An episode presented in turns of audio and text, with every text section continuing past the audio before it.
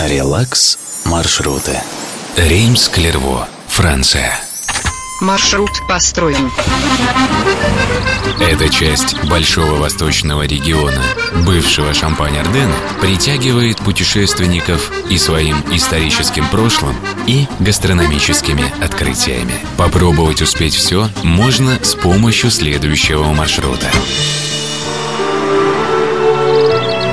Реймс – негласный центр области, но официальный город шампанских вин. Непременно зайдите в кафедральный собор, где помимо витражей 13 века полюбуетесь на работы Марка Шагала. Купив с собой в дорогу популярное римское розовое печенье, отправляйтесь в официальную столицу – Шалон-ан-Шампань, Через 40 минут по трассе А4 перед вами будет арка, ворота Святого Креста. Доезжаете до коллегиальной церкви Богоматери. При ней есть музей.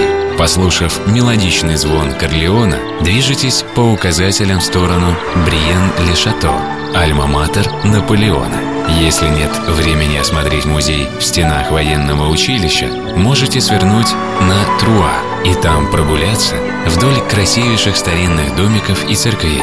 Здесь же зайдете в кафе и попробуете что-нибудь из местной кухни, например, колбасу андует и мягкий сыр шаурс.